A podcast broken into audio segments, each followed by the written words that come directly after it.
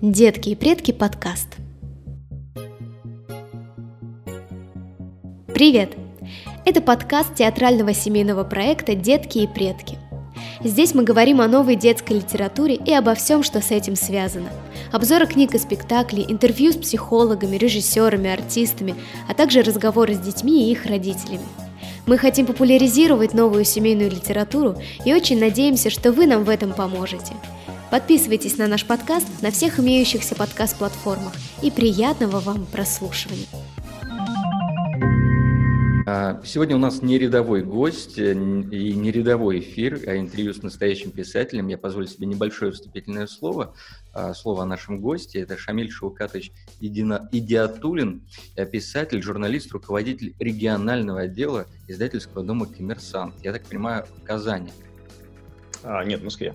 В Москве? О, угу. я просто знаком здесь с сибирским представительством, поэтому я понимаю, насколько важное и интересное это издательство, и особенно я люблю эти знаменитые цитаты коммерсанта, ну, название эм, статей коммерсанта и Заголовки, да. Да, mm-hmm. это отдельное, конечно, искусство. Автор таких романов, как «Татарский удар», «Эра Водолея», «Убырь». Э, я, наверное, здесь неправильно ударение. Я всегда вот пытаюсь понять, «Убыр» или «Убыр»? Как, Убыр. Убыр. Угу. Mm-hmm за старшего. Город Брежнев, бывшая Ленина, это просто игра. Последнее время, ну, в общем, наверняка я что-то упустил, так как, я, признаюсь честно, я не все прочитал, но больше познакомился так в интернете.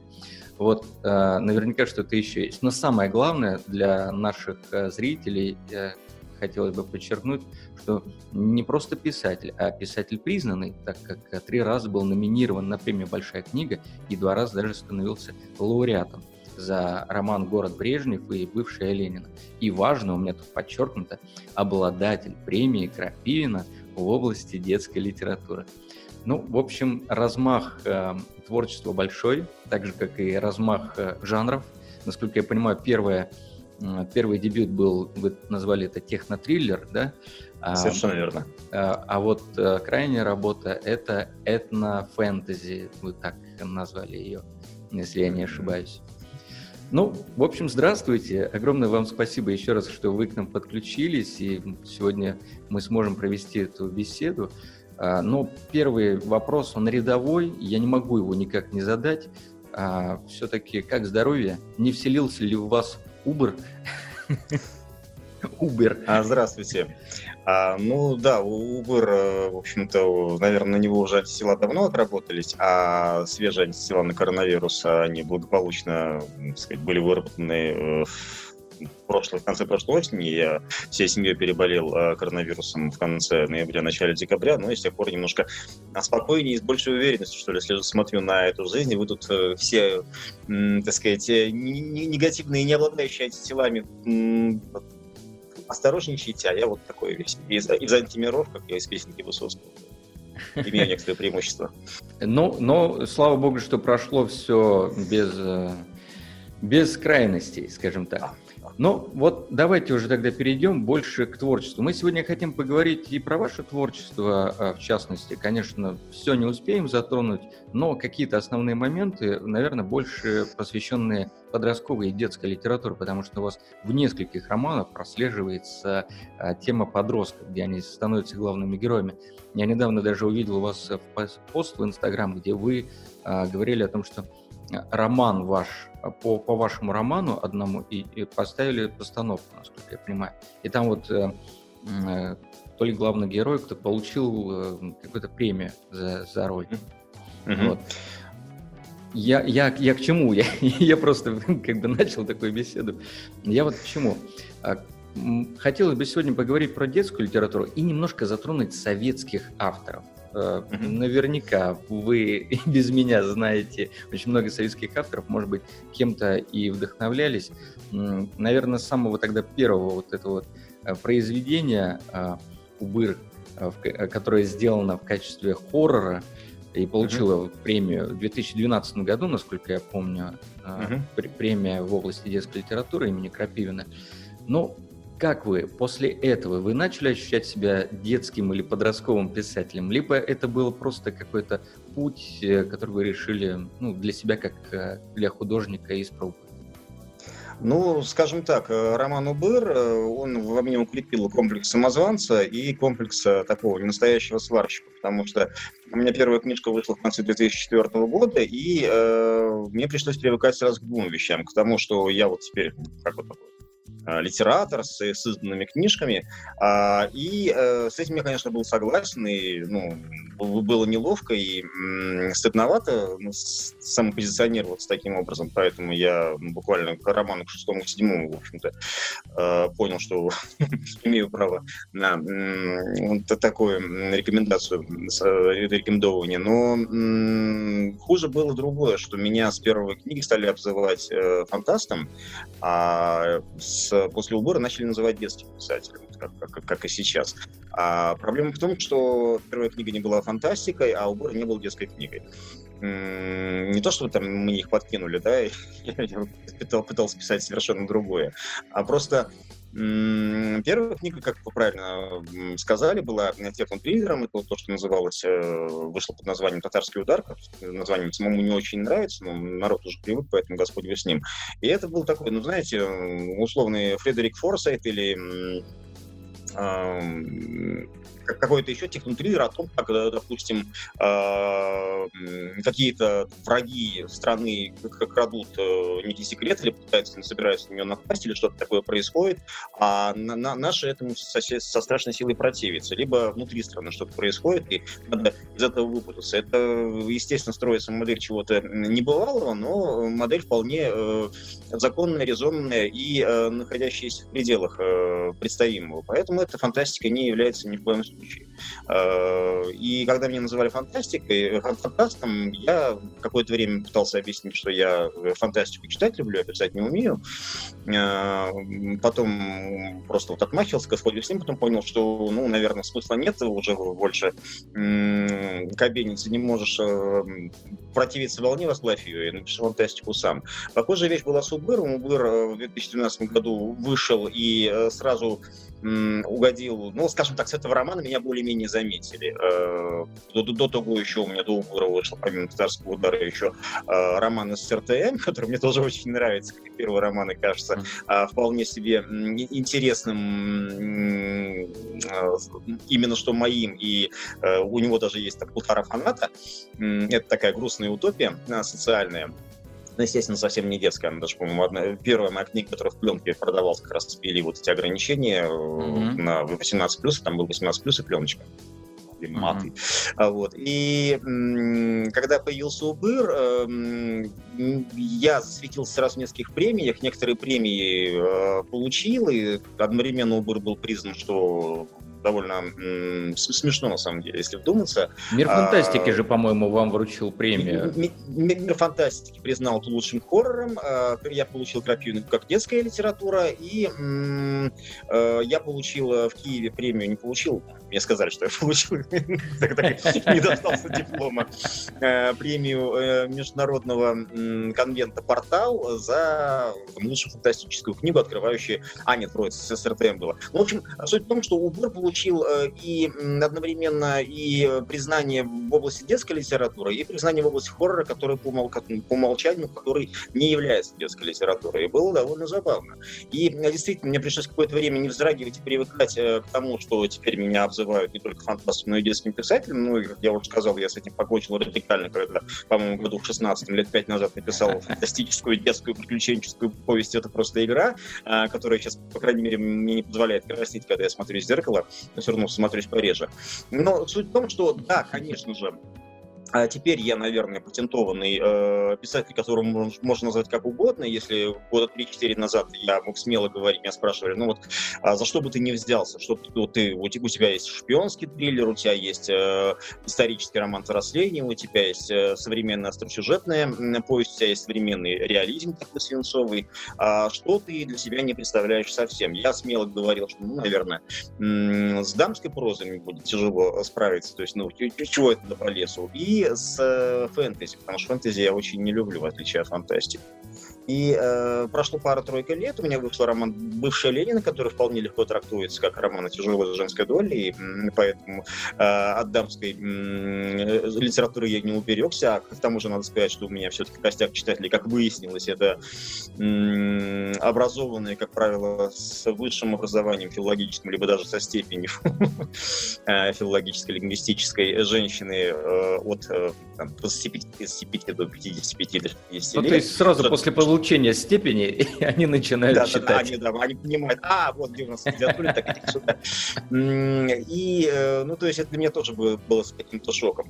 И это с одной стороны. С другой стороны, ну да, я, я написал э, детские книжки, и э, куда мне деваться? И я написал «Последнее время», которое вполне себе фэнтези, этническое mm-hmm. фэнтези, и при, при всей моей неприязни к этому жанру пытался сделать все, чтобы мне было интересно, куражно и драйвово это писать, чтобы читателю, чтобы читатель мог по, по возможности испытывать э, сопоставимые эмоции. И теперь мне зарекаться уже совершенно не от чего, и ну, ну да, а, ощущения странные, но приятные.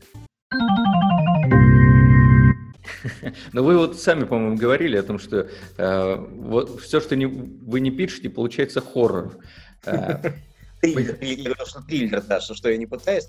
От, э, хоррора э, в большинстве случаев удается, как, ну, по его обойти. Но а, триллер, то есть э, некоторые м, ощущения, которые, видимо, я сам испытываю, когда это пишу, тревожности, какого-то напряжения, которое растет, растет, растет, и должно в итоге чем-то разрядиться. Это не обязательно детективная или не обязательно э, остросюжетная вещь, но, но все равно там есть некоторый м, момент повышения градуса который mm-hmm. в итоге разряжается. Это отличает именно э, триллер, как э, наджанр, поджанр, субжанр. И почему-то мне это нравится наибольшим образом, как э, читателю, ну и, соответственно, как писателю получается тоже, я пытаюсь э, этому подходу следовать. Ну вот слушайте, вот первая книга э, не «Эра Водолея», а вот э, Татарский удар, который... Да, татарский удар, который к тысячелетию Казани, по-моему.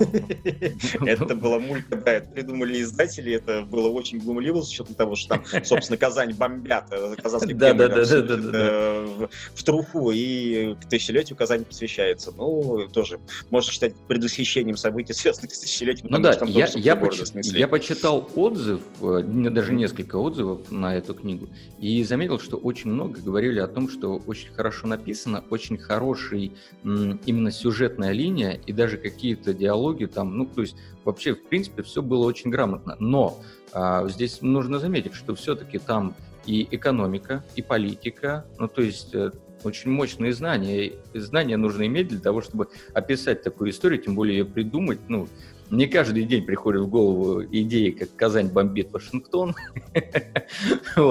Но а с чего так получилось, что вдруг э, решили взять и написать про подростков? С чего вот так вот перешло в фольклор, скажем так? Потому что, я так понимаю, это же все-таки по фольклорной истории Убыр.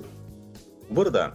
А, откуда взялся татарский удар, понятно. Я работал в газете, я писал, писал, писал, потом перестал писать, потому что стал редактором, главным редактором. Писать уже не положено, ни по должности, ни по ну, понятиям. Ты у журналистов отбираешь хлеб, если пишешь сам. А, поэтому ручки остановились, а навык остался. И внутри чего-то кипел, заставляло, придумывался рождаться смыслом, и если это не выплескивается на газетной странице, должно выплескиваться куда-то еще, вот, соответственно, родился такой формат, который продлевает немножко, поскольку я в газете а, всю жизнь проработал в качественных изданиях, в а, республиканской деловой газете, потом в «Коммерсанте» страшно давно уже я сотрудничаю. У меня первая заметка в «Коммерсанте» в 94 году вышла. Многие в, в, в, в ту пору были живы, активны и т.д.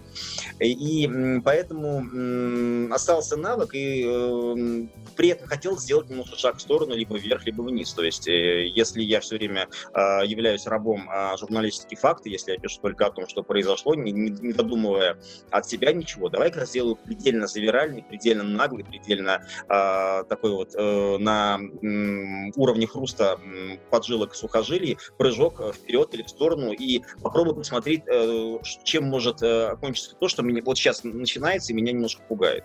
А, так появился татарский удар. С Убыром а, была ситуация немножко другая. С СРТМ, как второй, вторым моим романом, тоже была ситуация переходная. Мне э, хотелось вычленить э, менее заметные, совсем, может быть, задавленные, но все равно э, потихонечку формирующиеся настроение того, что сейчас называется кадрочество, а сейчас, э, тогда еще это никак не называлось, но, в общем, было ощущение того, что вот с одной стороны, э, мы, мы еще помним, мы еще и едем, живем на дрожжах того, что все было плохое а в нашем а, советском прошлом, но с другой стороны уже возникает мощная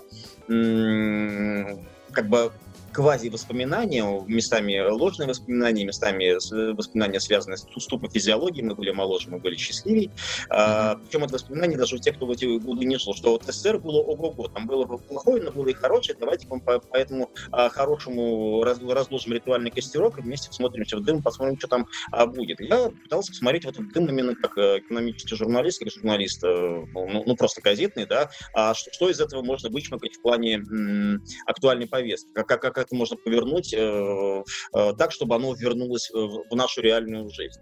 А с Убыром у меня немножко другая железа, что ли, э, была задействована, родительская. То есть как э, понятно, что э, у каждого человека, который имеет счастье быть родителем, самый главный страх связан именно с детьми. И вот э, да, даже когда все очень благополучно, чем более все благополучно, чем более все хорошо складывается, тем более у человека, который не совсем является клиническим идиотом, кретином, э, и умеет э, понимать, что клавиша белая, клавиша черная, крышка из этого наша жизнь состоит, э, тем э, страшнее того, что, может случиться. И вот я, я, я живой, здоровый, э, у меня дети, все у них хорошо. А что будет, если, допустим, меня не будет? Меня нет и все. Или наоборот, я становлюсь какой-то угрозой, что, к сожалению, часто бывает. Э, родители становятся угрозой для детей.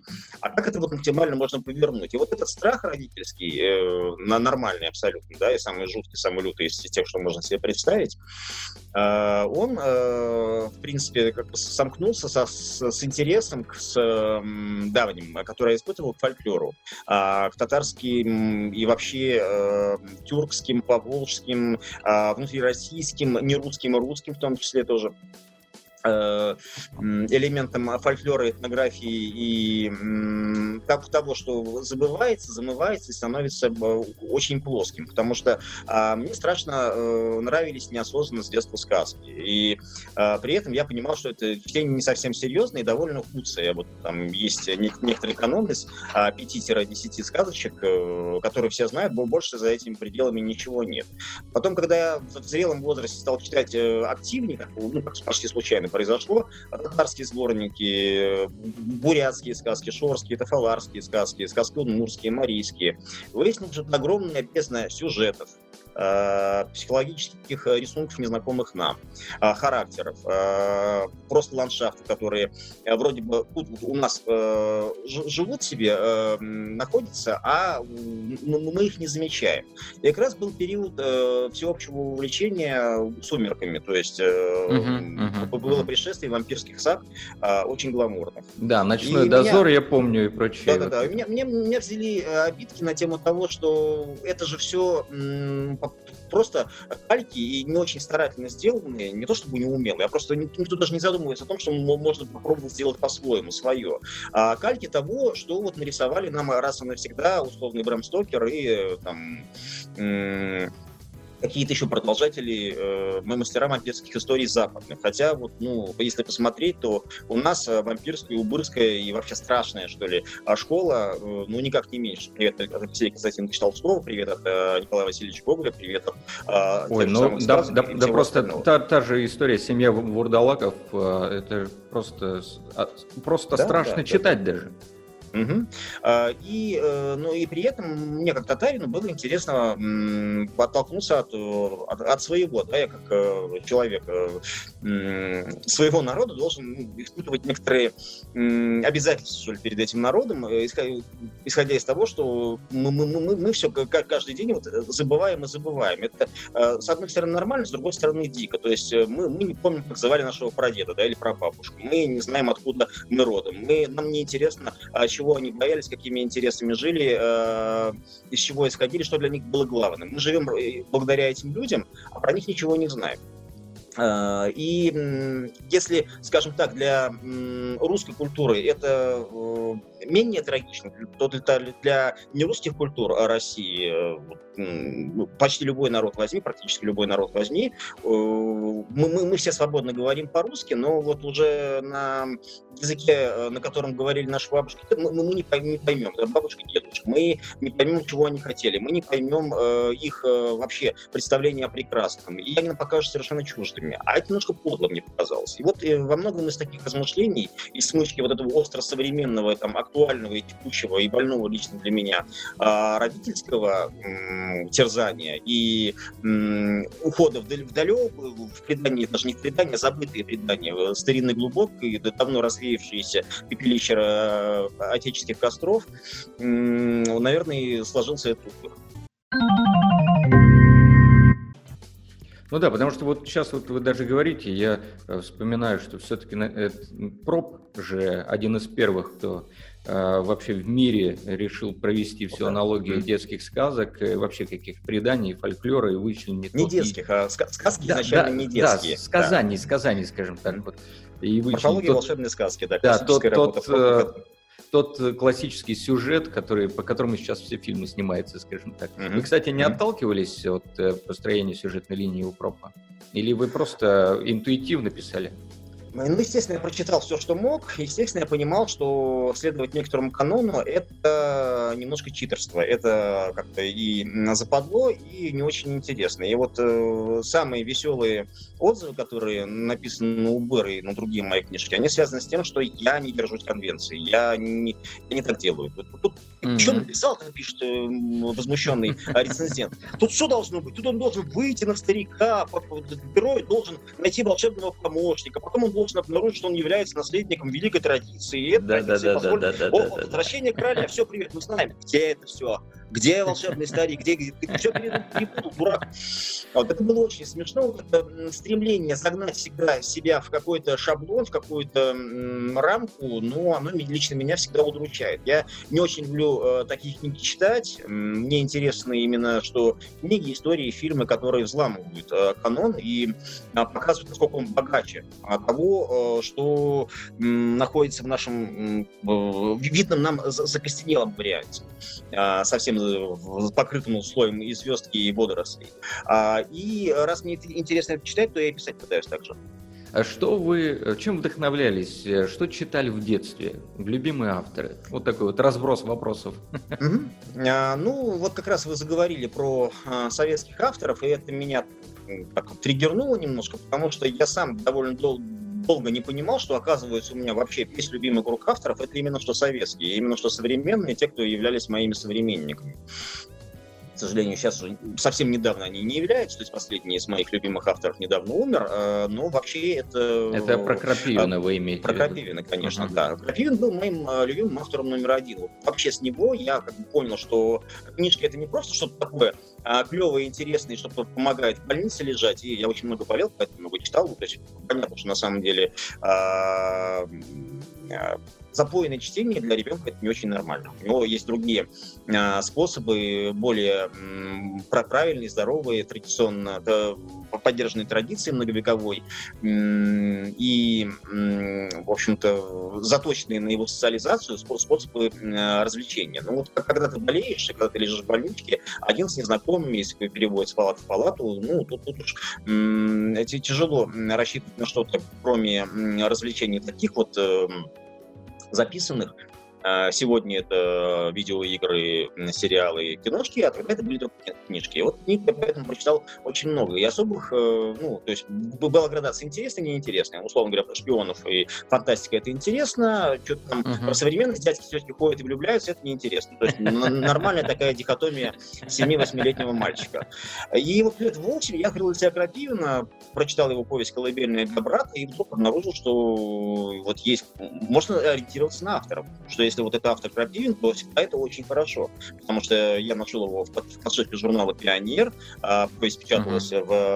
в, 70, в пяти номерах 79 -го года с 1 по 5, у меня были дома с 3 по 5. Я читал повесть не сначала, и потом а, полтора года жизни моей было посвящено во втором-третьем классе очень интересному м, такому виду досуга. Я шарахался по пианистическим магазинам, по макулатурным кучам, где только не, искал вот эти недостающие номера. Когда я нашел второй номер из первой страницы, это было счастье. Я читал его несколько раз. Вот оно, оказывается, было. Вот с чего все началось. А я-то ну, только по каким-то признакам мог, мог понять, э, чем началась такая захватившая меня история. Потом нашел первый номер, и это было вообще... У, у меня такое было с э, Толкиеном, когда я прочитал э, вторую часть «Две башни», я такой, о, круто. Ой, а там да. же еще есть предыдущий... Ой, а там еще есть... А там еще есть... А с чего началось? Да-да-да. Да-да-да, Сильмариллион там начался.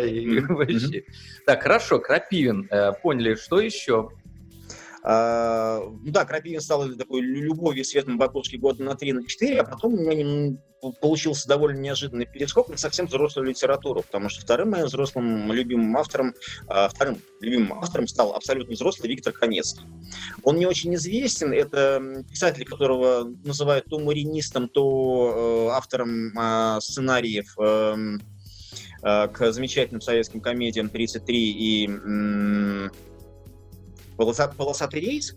И все это правда, но это маленькая часть правды, потому что фильмы мне все мои любимые, например, Данели не очень нравятся, а, и Конецкому. А вот книжки э, Виктора Викторовича меня прям очаровали, грузили. Это был такой советский вариант, или, или даже не вариант, а э, он был глубоко своя...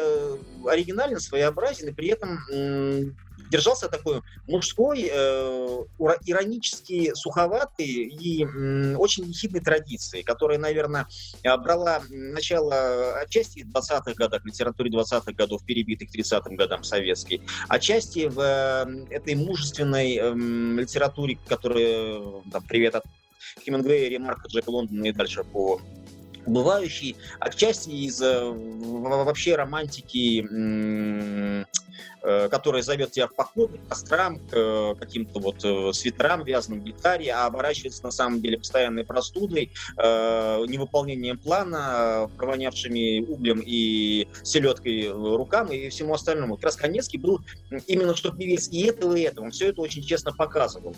И он был очень умен и очень остроумен. И для 12-13-летнего подростка, оказывается, хватило одного из этих моментов, второго, да, было смешно. Вот, рассказ «Невезучий Альфонс» его я пытался, когда проводили какие-нибудь вечера, говорили, ну, с чем мы можем выступить? Там, вот ты стишок прочитаешь, ты там еще что-то, говорю, давайте «Невезучего Альфонса» прочитаю. А рассказ, вообще, вообще говоря, типа на 20 страниц, и читать его минут, ну, минут, полчаса надо. Я быстро прочитаю, я, я быстро читаю, я могу тараторить, не, не надо. Со сцены, к счастью. Вот это был второй автор, номер два. Автор номер три были братья Стругацкие, которых, э, которые очень долго у меня присутствовали на периферии сознания, и я, я знал, что они есть, я не мог их найти.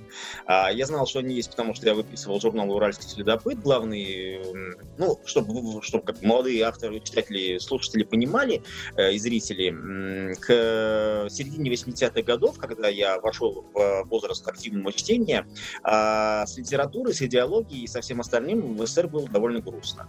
А, книги были диким дефицитом, хорошие книги были дефицитом вообще отчаянным. А, любая книжка с э, лейбом фантастика, детектив априори становилась а, предметом культа, за ней гонялись, ее меняли э, на 3-4 любых других книг, за ней стояли в очереди, их продавали из-под полы. За да их даже переписывали можно... же вручную, насколько я помню. Переписывали вручную, их перепечатывали на машинке, за это можно было хлопотать срок, потому что когда ты перепечатал на машинке три экземпляра и продаешь по 10 рублей, ты а, вступаешь в зону действия уголовного кодекса. Это спекуляция, которая была запрещена Советском Союзе, а, ну и так далее. В общем, э, плюс отдельный момент был связан с тем, что тебе могли припаять антисоветчину, потому что был замечательный лозунг одного из издательских работников. А фантастика или это либо дерьмо, либо антисоветчина. А Стругацкие дерьмом не были, поэтому они были по умолчанию антисоветчиками, поэтому с 72 э, по 84 год их почти не, по 85 год их почти не издавали. Это был как раз период, когда э, выходили книги, доступные мне. И, получается, Стругацкие были мне недоступными. И они их везде упоминали. Я выписывал журнал «Уральский следопыт», который оставался одной из немногих э, площадок, где разрешалось про фантастику говорить, иногда публиковать. Там все время э, упоминали Стругацкий, викторине э, фантастический, посвященный знанию, как, как вы знаете, фантастику, в отчетах о клубе любителей фантастики, в рассказах о том о сем, Стругацкий, Стругацкий, Стругацкий. Это была такая фантомная боль, потому что я всегда везде про это слышу, как э, герой э, Москвы Петушка, Москва Петушки, это все говорят Кремль, Кремль, я ни разу не видел, я ни разу да, не, да, не, не, не, не читал Стругацкий, что же это такое. И когда я наконец-то их заполучил, э, лет в 14-15, то есть я был готов к тому, что, ну, ладно, что я, я еще читал, я там э, читал кого только не, поэтому я понимаю, что это такое, а я готов. Э, и Жюли Верна читал. И когда я прочитал э, Стругацких, там был, был знаменитый перевертыш, совершенно убитый, мне потом его владелец подарил книжку, потому что книжка ему казалась неинтересной, и не то чтобы э, он ею дорожал, она была совершенно э, покосанном состоянии. Там, с одной стороны, была, была повесть стажера, с другой стороны, повесть «Второе нашествие марсиан». «Второе mm-hmm. нашествие марсиан» довольно м, сложная, такая, не, непростая, не очень э, friendly для молодого читателя написанная вещь, и я тут написано, что-то не, зашло. Стажеры меня перепахали, потому что как раз а, они были светлое будущее, коммунизм, о котором в середине 80-х уже не говорили, а я был романтик, то есть э, коммунизм должны были построить к 80-му году, не получилось, извините, братаны, будем продовольственную программу выполнять. Не сказали, к какому веку, просто к 80-му. Сказали, к сожалению, сказали. Мне 9 лет, я должен жить при коммунизме, а его нет, безобразие, обманули. Вот. И я когда это прочитал, то есть это э, было попадание сразу, а потом их начали уже издавать, и стало все хорошо, замечательно. Но при всем при этом, а, сам, самой моей любимой книжкой как ни странно, стал момент истины Владимира Богомолова, книга про войну, про военную контрразведку, про конкретную, хоть и выдуманную а, контрразведывательную операцию 1944 года. А, и вот казалось бы, что она даст, э, эта книга там, 13-летнему мальчику, что она может сказать. Она сказала, что дофига всего, и я вот э, от э, влияния этой книги, от влияния всех остальных перечисленных авторов избавиться не могу и не собираюсь, и они остаются моими любимыми по сию пору. Вот, ну, было страшное горе, конечно, в прошлом году, когда Владислав Петрович Крапивин умер нелепым и э, способом, который ни, ни мы, ни власти, не допустившие это простить, наверное, себе не должны. Ну вот и э, так, так получилось, что любимых авторов-современников у меня не осталось. Но тогда, когда я рос, они были действительно вот... Э, я, я, я, в принципе, мог им написать, да, и получить ответ. Это было огромное счастье, и я дурак, что им не воспользовался. Мы сейчас вот делаем третий проект, у нас уже спектакль будет э, точно по произведениям Крапивина, э, будет ставиться в Театре «Глобус». А, но когда начинаешь говорить про советскую литературу, про советских авторов, а чаще всего говорят, ой, да она идеологизирована, да там борьба хорошего с лучшим, да что там ставить, актуальности нет. Как на ваш взгляд, э, есть или нет? Либо либо есть все-таки какие-то ростки чистой, чистой настоящей литературы э, у советских авторов? Ну, Это... конечно, люб, любая однозначная точка зрения является несправедливой и неправильной. Естественно, если мы скажем, что советская литература представляла собой скопище шедевров, и она абсолютно не устарела и не устареет никогда, давайте ее немедленно переиздавать, и во многом это делается, это ошибка. А, и вот как раз э, лет 10 назад началась э, тенденция, которая меня сначала как э, человека немолодого условно именуем его, скажем, старпером, да, она довольно сильно радовала, поскольку вот издаются книжки, которые я в детстве любил. Это здорово. Я могу их купить, а полистать они в шикарном полиграфическом исполнении, в отличие от того, что было в оригинале. А, прям за Шебенский, за Шебенский. Я там за двумя или тремя издателями ходил, например, долго предлагал им сделать книжную версию того, что печаталось в Мурзилке, цикла про 12 агентов Ябеды-Корябеды. Это mm-hmm. такая полукультовая штука была в конце 70-х, начале 80-х годов Александра Семенова. Потом ее выпустили в начале 80-х книжки, а потом не было совсем. Я ходил, говорю, давайте издадим. Ну, потом в итоге а, Вадим Мещеряков, а, владелец одноименного издательского дома, которому я пару раз уже подходил с этой идеей, он отмахивался, не можем мы найти, а, разобраться с правами, там вообще все сложно. Сказал, что вот, и книжка вышла, потом вышло еще несколько книжек, она переиздается постоянно, ну и, и это здорово, да, но не то, чтобы она сегодня очень сильно востребована, это радость для меня, а не для моих детей. А, ошибкой было бы сказать и наоборот, что все это издававшееся те еще времена, советские времена, это прям устарело-устарело. А почему это было ошибкой? Потому что, э, опять же, детская литература вообще это феномен советский. То есть, э, как известно, до середины, до конца 19 века для детей писать ну, специально художественную литературу не было принято. Не было такого рынка, не было такой аудитории, не было такой задачи. Это к концу 19 века стало забавой э, немногочисленных англичан. Они умные, делать нечего паразитам, вот они и придумали. Э, Киплинг, Барри, Кэрол, в ну, Италии ну, тот же, то, в Италии автор Пиноккио, вот, тоже конец а, 19 Это была скорее взрослая назидательная литература, ну да, да, ну первыми стали британцы. И вот они это как бы написали, это никак не было оформлено в, в том виде, что, а, ребята, вот сейчас у нас будет отдельная м, отрасль отдельной литературы, издаваемая отдельным образом для отдельных а, для читателей. Это придумали уже два больших англомана советских, э, Маршак и Чуковский, которые, в принципе, создали как индустрию детскую литературу. До них ее не было. А, они ее создали, и после этого, после того, как в Советском Союзе появилась мощная, мощнейшая система, которая а, развивалась, крепла, несмотря на то, что Чуковского, ну, он с большим трудом ушел от неприятностей, на него лично Надежда Константиновна Крупская, в общем-то, выпустила всех собак и рассказывала о том, что крокодилы тараканище — это вреднейшая книга, которую нельзя детям, до детей допускать. Добра Ленина сказала, вообще говоря, ну, человек может надевать белые тапочки, смело ложиться помимо умирать. Маршака дело заводили, Абриутов, э, которых он опекал, с которыми да, собачился, да. Э, там, кого посадили, кого постреляли, как Николая Ленинова расстреляли, э, и так далее. Несмотря на это, была создана огромная инфраструктура, работающие с фондами, с активами, с деньгами, с э, каким-то заказом. И хочешь не хочешь, его надо выполнять. Хочешь не хочешь, надо а, не только в Москве, Ленинграде, но и в э, большинстве э, республиканских областных центров, включая Новосибирск, а, выдавать на гора не только в рамках местного издательства, в Западно-Сибирске, по-моему, книжное издательство было, не, не, не помню просто, как, как называлось, да? То есть, Детское был, не помню, издательство Нет, было, но...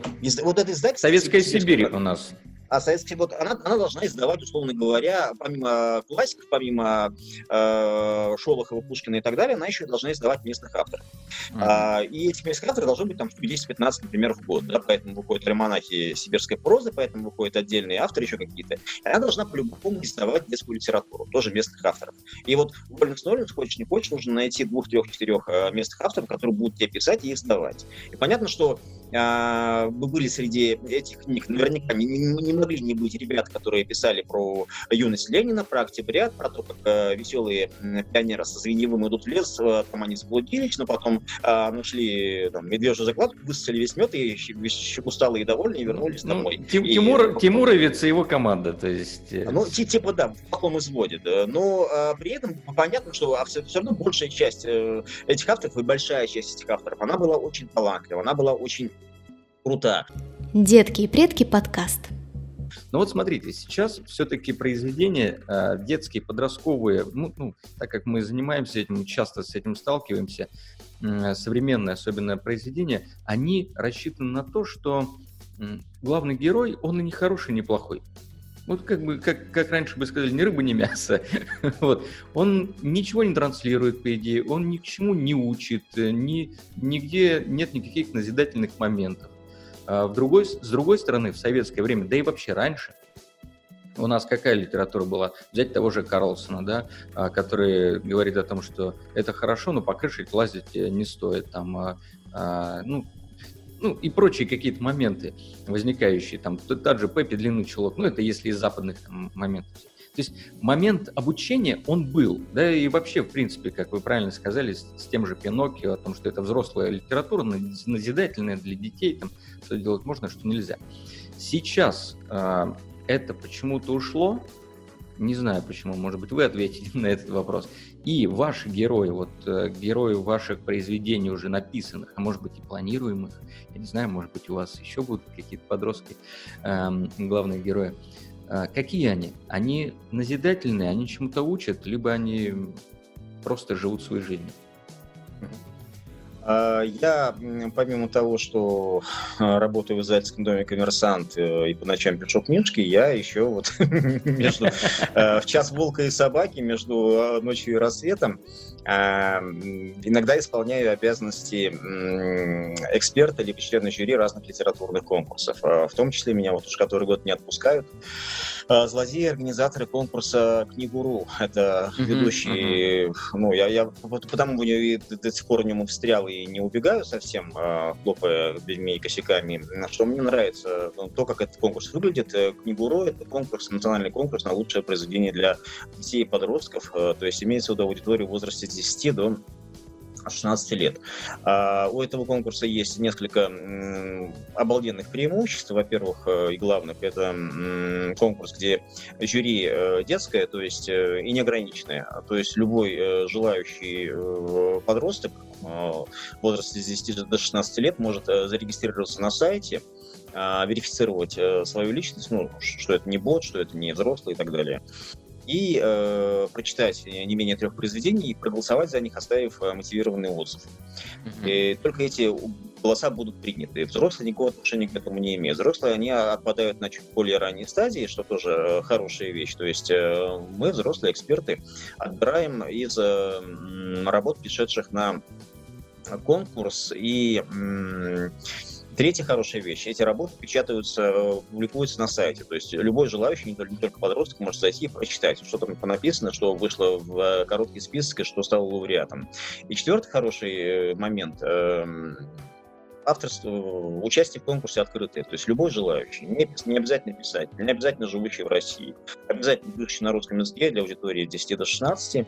То есть там не может быть, э, с одной стороны, э, там всяких пропаганд, э, всяких э, образов жизни, которые несовместимы с э, подростковым, и, с другой стороны, не должно быть сюсюканья совсем для детишек. Он может эту книжку написать и послать именно рукопись. Э, нам по она вышла, эта книжка, каким тиражом, будет ли опубликована когда-нибудь или нет, мы смотрим на текст. И вот эти э, категории достоинств, они, с одной стороны, позволяют мне каждый год знакомиться и доносить до э, подростков, э, быть участником этого. А лучшие книжки написаны на русском языке, попавшие на конкурс, потому что, ну, на самом деле, ведущие писатели в этом участвуют, участвуют совершенно неизвестные авторы, люди, которые себя авторы не, не, не считают, просто боль души написали. А, вот. а с другой стороны, позволяет мне знакомиться с э, отборнейшей изощренной графоманией. И большая часть этой графомании, вот если как это... вы сейчас красиво а, сказали.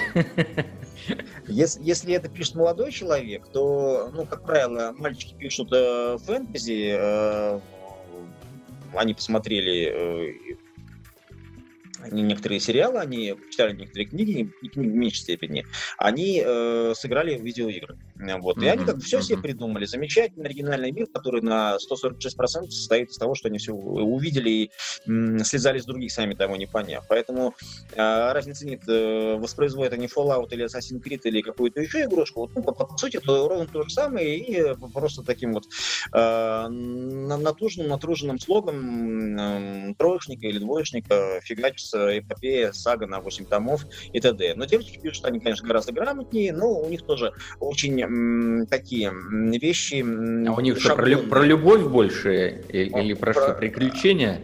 Школы волшебниц. Э, школы волшебниц либо ведьмы, либо э, вот э, обычная девочка учится в школе, у нее все плохо, ее никто не любит, ее дразнит, болит, а потом все меняется. Ну, какой-то, в общем-то, на самом деле абсолютно законный заход, но, как правило, иногда, ну, как правило, вот, история такого волшебного превращения, она сводит на минимум то, что могло быть хорошего в этой книжке. А Старшее поколение, а, пенсионеры, они как раз исходят из того, о чем вы говорили не очень справедливо в применении к советской э, литературе. А, книга должна учить. Чему учит книга? Книга должна назидать. Детишке надо пить кипяченую воду, надо переходить дорогу на зеленый свет, надо слушаться маму, папу, надо расти хорошим, помогать бабушкам, т.д. и т.п. Это, конечно, не литература. Это, конечно, не задача литературы.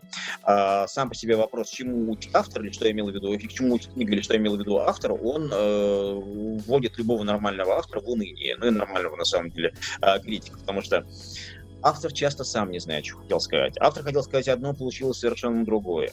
А, как раз э, прибавочная огромная стоимость книги, э, и тем более великая, если ее сравнивать с э, фильмами, сериалами или игрой, в том, что из книги гораздо больше шансов извлечь совершенно не то, что вкладывал автор.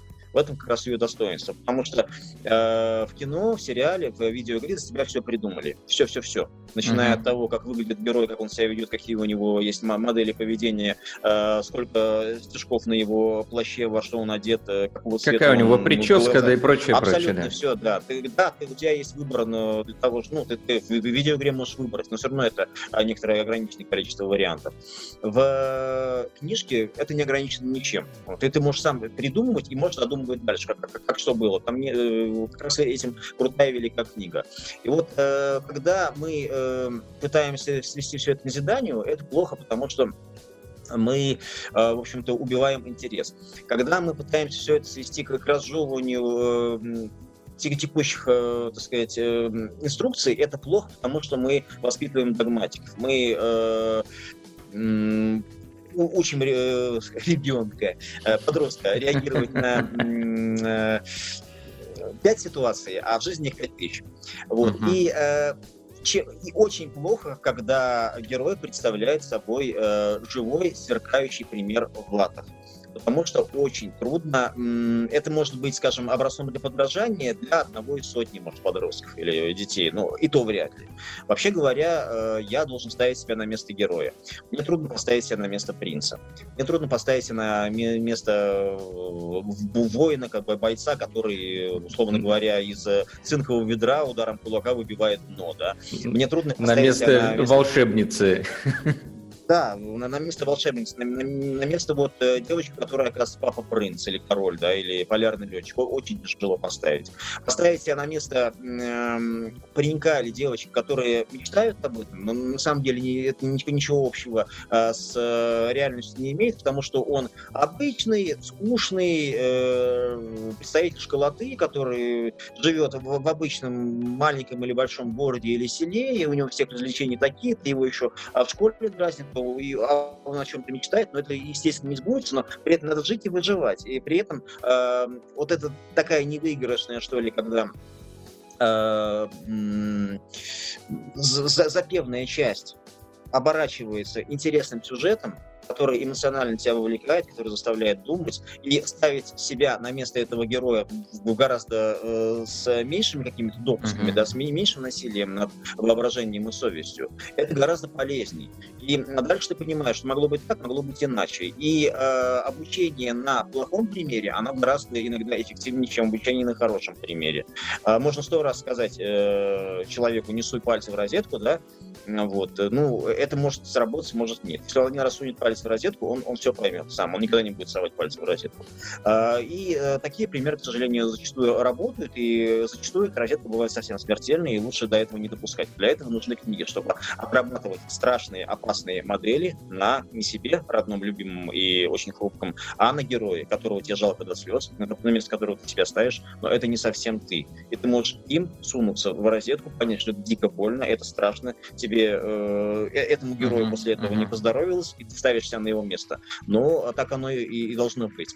И это ведь касается э, самого важного, не только отношений э, скажем, тебя с неживой и живой природой, с техникой, с, со сверстниками, со взрослыми, с младшими, с бабушками, с социумом в целом, да, с жизнью как таковой.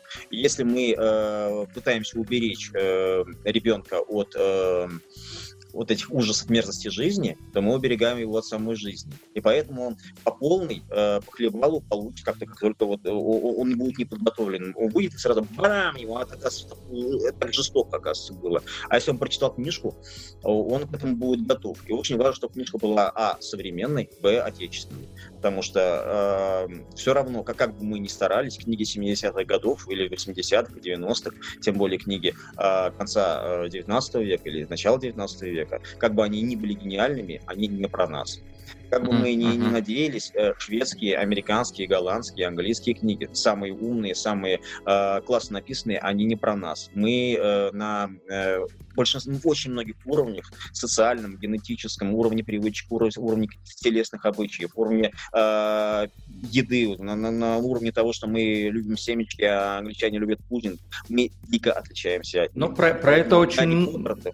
Про это очень много говорят люди как раз о том, что образ жизни э, очень сильно надоел всем, причем странам. Mm-hmm. Надоел mm-hmm. образ жизни, который есть в Америке, который, ну, прекрасно знаем, если ты э, скучаешь, ты сидишь на подоконнике и пьешь кофе, ну, то есть, ну, если у тебя э, плохое настроение, ты идешь в бар с друзьями, ну, то есть такие шаблоны поведения. Это фальшак, которые... да, ну, телесные привычки. Мы, когда расстраиваемся, не делаем вот так, да? Ну, Американцы да, да, во всех да, фильмах да. вот так делают. Ну, мы не делаем. Все, привет. Это уже сразу начинается э, такая hello Bob. Э, мы, мы пытаемся написать э, веселую да, да, да. песенку про то, как э, живут ковбойцы в далекой Америке. Мы, мы напишем фигню. Какие тренды сейчас, вот так как вы все равно э, варитесь в этой э, каше, скажем так, детской и подростковой литературы, вот э, какие тренды вы сейчас видите в современной отечественной литературе? Угу. Во многом, э, конечно, вернее так, очень многое обусловлено текущим литературным процессом, в том числе коммерческим и таким хорошо монетизированным. То есть тут два направления. Первое направление – это то, что э, писатели и читатели видят, они видят, что интересно, условно говоря, про вампиров и зомби, они пишут про вампиров и зомби. Они видят, что а, поперло аниме или м, комиксы про супергероев, мы попробуем делать это. А, это одна сторона вопроса, и она заведомо проигрышная, потому что м, писатель, который э, пытается проект банановой шкурки чужого, особенно заграничного, успеха, он, скорее всего, не очень э, хорошо умеет считать. Он не учитывает, что э, фильм снимался 2-3 года, а до этого 2-3 года писался сценарий, шлифовался, а до этого он придумывался. И таким образом, если он даже очень быстро все это напишет, он минимум на 10-15 лет опоздает от того, что было успешно. Да, да, да, да. Вот сменится, и все будет по-другому. Это один э, ну, момент, который определяет, скажем так, коммерческие тренды. Второй момент, ну, сразу там, э, удач практически не бывает на этом типе. Второй момент – это, скажем так, э, живая клокочущая коммерческая жизнь э, издательств и иных каких-то платформ а сегодняшние, которые шустро, быстро, гораздо быстрее, чем а, обыватели реагируют на тренд, видят их, и, допустим, они знают, что появится такой-то фильм, такая-то книжка через год-два. Или они видят растущий интерес, они видят, что, скажем, про там условную школу волшебниц или про э, девочку, которая все очень плохо хоть в петлю, но она этого не хочет, э, или исповедальные дневники, они э, очень популярны, и э, покупатель приходит в магазин, э, покупает три книги, потом требует четвертую, пятую, шестую, их нет, надо срочно писать. Э, по этому поводу проводятся тендеры, конкурсы, э, многие литературные конкурсы, э, как серьезные с денежной основой, так и менее серьезные какие-то, которые остаются только на, платформах, на сайтах, ну, так и промежуточные, где призом является издание книги они э, дают задание. Они говорят, так, «Э, чуваки, в этом году, значит, мы э, для старшей аудитории пишем э, черные фэнтези, для э, средней аудитории пишем юмористическую повесть элементной фантастики, для младшей аудитории мы пишем про э, котяток, условно говоря. Или там котятки были в прошлом году, поэтому неинтересно, поэтому про лисяток, или там про сумку. Про собачек, да. Э, про собачек, да. Э, да, да, да, для любимых это собачек. И э, как раз э, отходное произ... А, а, отходы этого производства мы в Кибуру часто видим, потому что если вдруг нам падает в, так сказать, самотек в, из 550, например, рукописей, которые были в этом году пришли, и мы сейчас с ними разбираемся, там, допустим, 20, 30, 50 неплохо написанных, таких очень ровно написанных, но все примерно на одну и ту же тему. Мы понимаем, ага, кто проводил конкурс. Это не совсем тренд, но, естественно, он как, как тренд выльется и э, на прилавки. Но на самом деле, конечно, есть э, какие-то постоянные темы, которые определяются тем, что э, настоящие писатели, настоящие литераторы, тех, те, кого не за деньги, а за деньги для, для детей писать глупо, потому что денег там нет. А те, кто пишет вот, за, за, за, за совести, потому что им надо, или там для их детей, вот как условный э, принцип Милна, да, вот мне нужно было рассказать сказку ребенку, и вот поэтому я сочинил свою. А, тут, вопрос уже не только не о сказках, а о книге, которая поможет твоему ребенку выжить. И, ну, ну, да. я, я просто может, сейчас вспомнил книгу «Дневник книготорговца», может быть, читали про человека, да, да, который да. решил открыть mm-hmm. книжный магазин и столкнулся с Амазоном. Это очень забавно. Угу. Извините, просто ну, ремарка. Да, нет, естественно, есть, есть, есть, э, мы, мы до этого еще не дошли, у нас свои Амазоны, да, у нас есть э, э издательство STXMO, которое, в общем-то, занимает 60-70% всего издательского процесса художественного. А, есть э, одна единственная, после того, как ваш, ваш топ-книга грохнула, а, есть одна единственная книготорговая федеральная сеть, э, «Читай город», и остальное все как-то так. И есть те тиражи, то есть средний тираж на сегодня составляет на 145 миллионную страну и еще примерно на 30, 40, 50 миллионов человек, живущих за ее пределами, читающих на русском. Средний тираж книжки а, полторы, две тысячи, экземпляров. Это вот за счастье уже, да, и многие не, не расходятся, не раскупаются. Поэтому есть свои проблемы, конечно, с этим огромные, но мы не будем вот об релизах именно, об бумажках, а будем все-таки о темах. Темы, конечно, а, примерно из года в год они переходят. То есть есть темы, условно говоря, знакомые нам советских времен,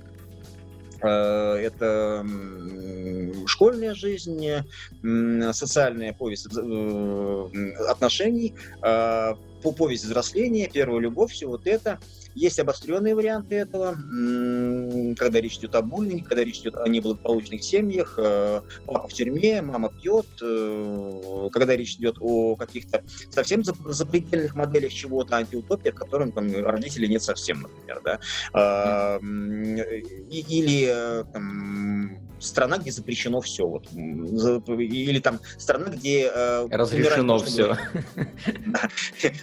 Это вот прям утопия скорее. Ну да ладно.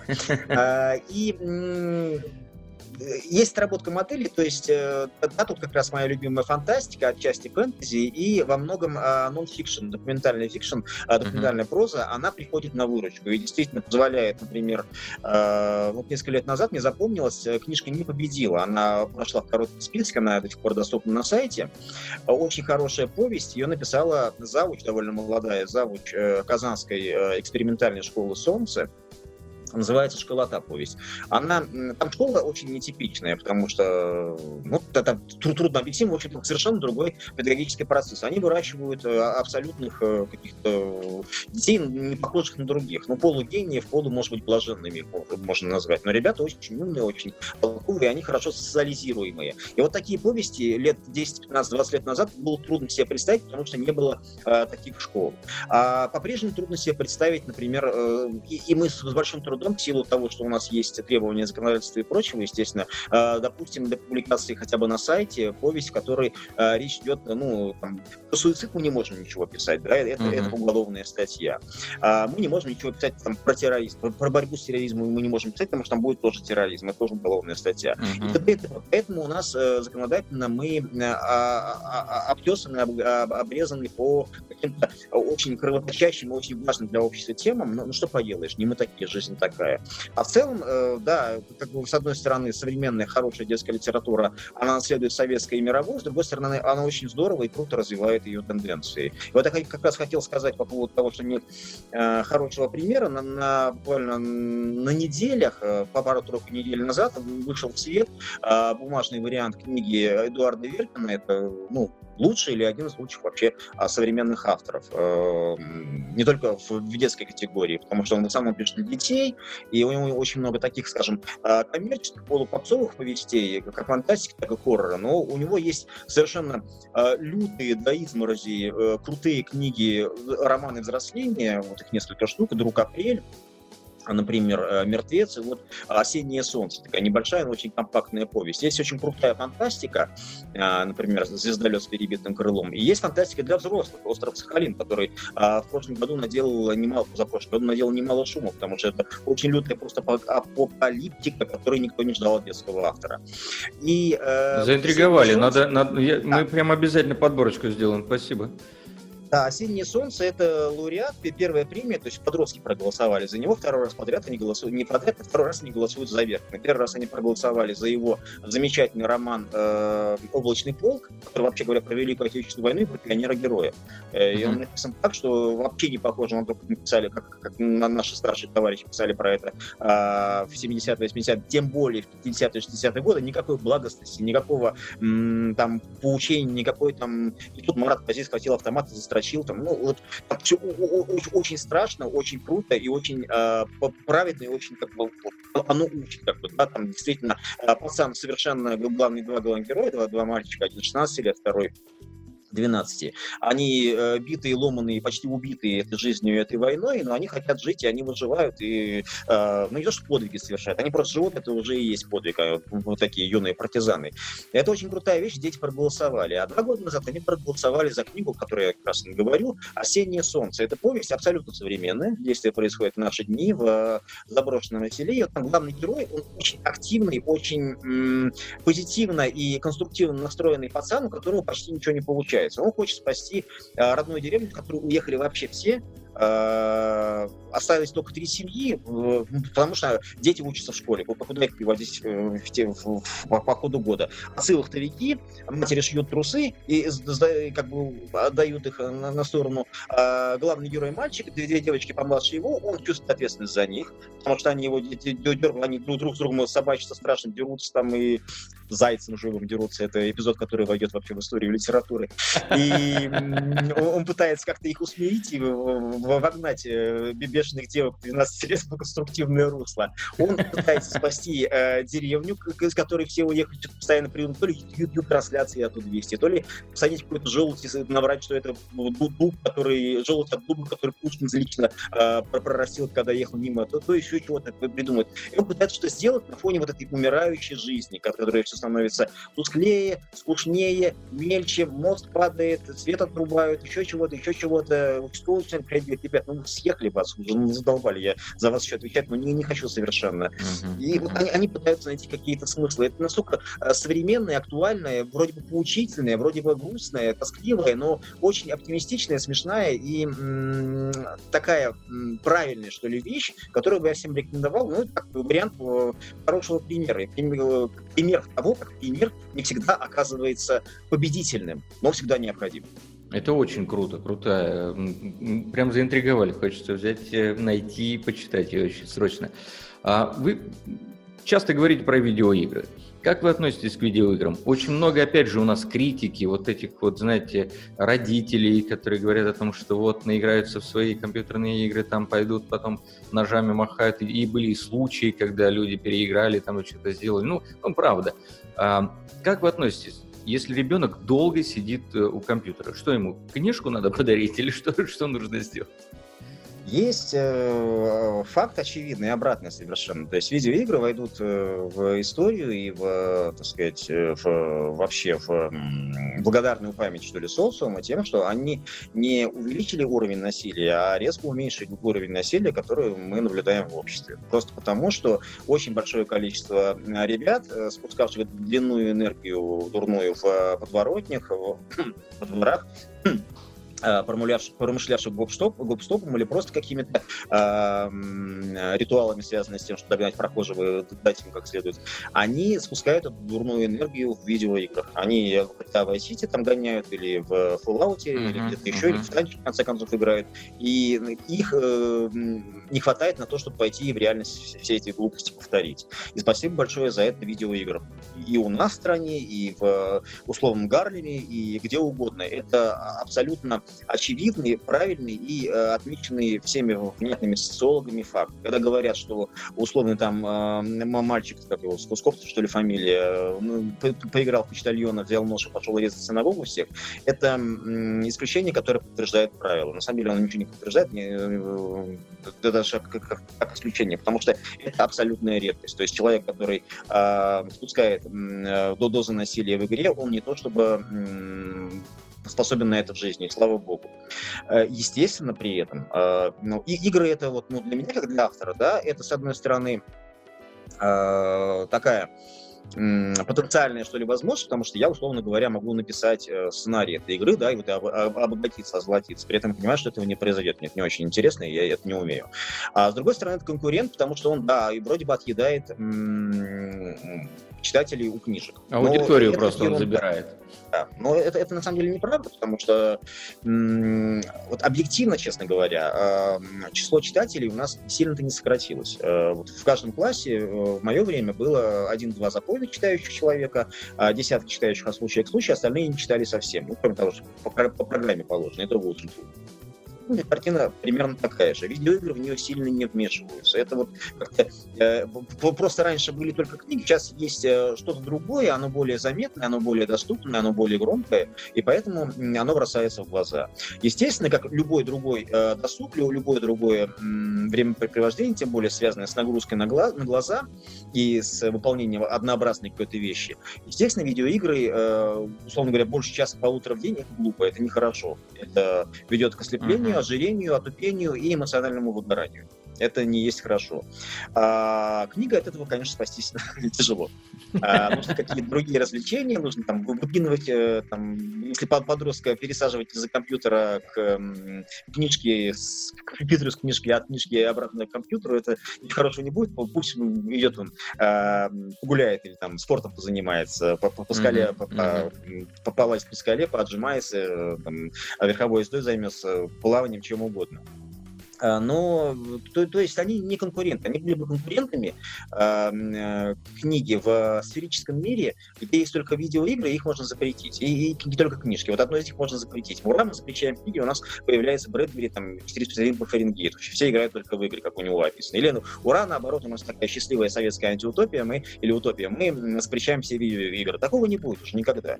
Э, поэтому надо исходить из того, что оно, оно и есть, надо видеть в этом позитивные стороны, надо попытаться их максимизировать максимизировать, надо или там радоваться им, и надо минимизировать э, стороны отрицательные.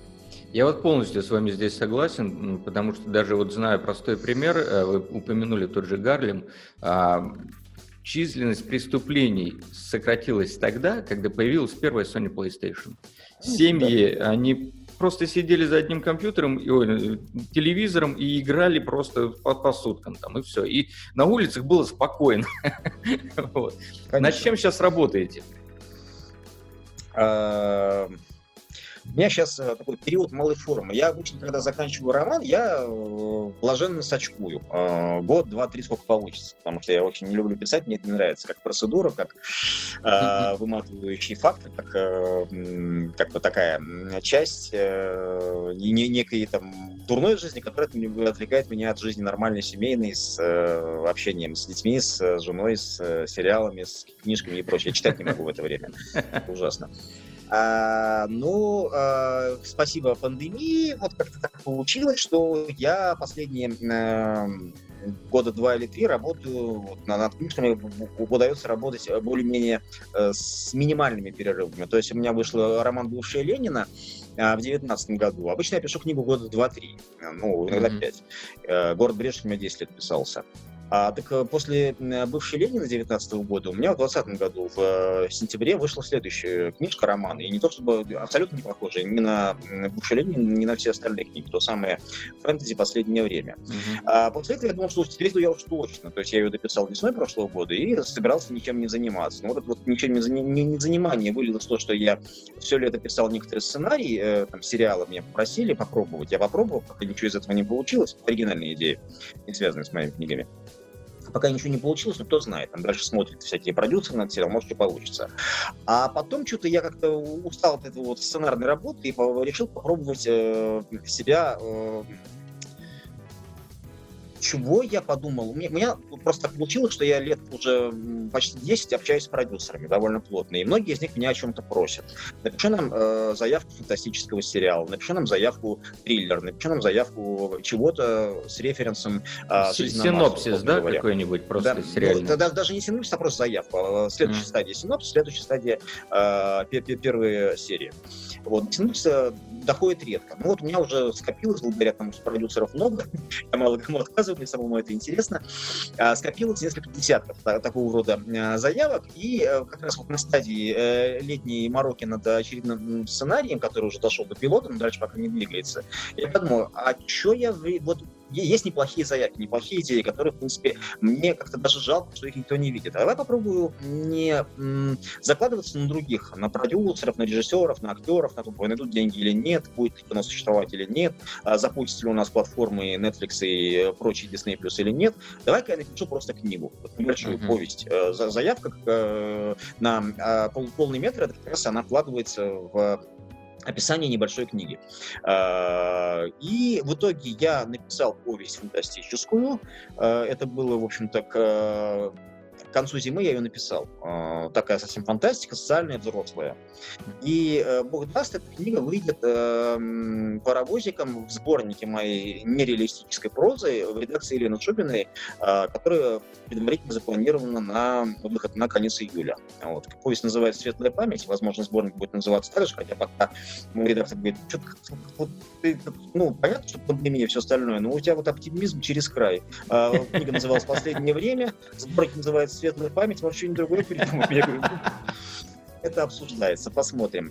А сейчас я пишу э, другую повесть фантастическую, уже подростковую, совсем для подростков, то есть я немножко расширяю, пока вот у меня есть, э, э, скажем, э, одна повесть и один рассказ, э, написанный для детей. Вот сейчас я вторую подростковую повесть пишу, э, которая, если опять же получится, будет э, опубликована как сериал э, текстовый на одной из платформ. Меня тоже э, долго просили, упросили наконец-то, uh-huh. и вот попробуем, мне самому интересно такое роман Филитон с продолжением, но не, не очень как бы развить, не как у Дюма, поменьше, но все, все.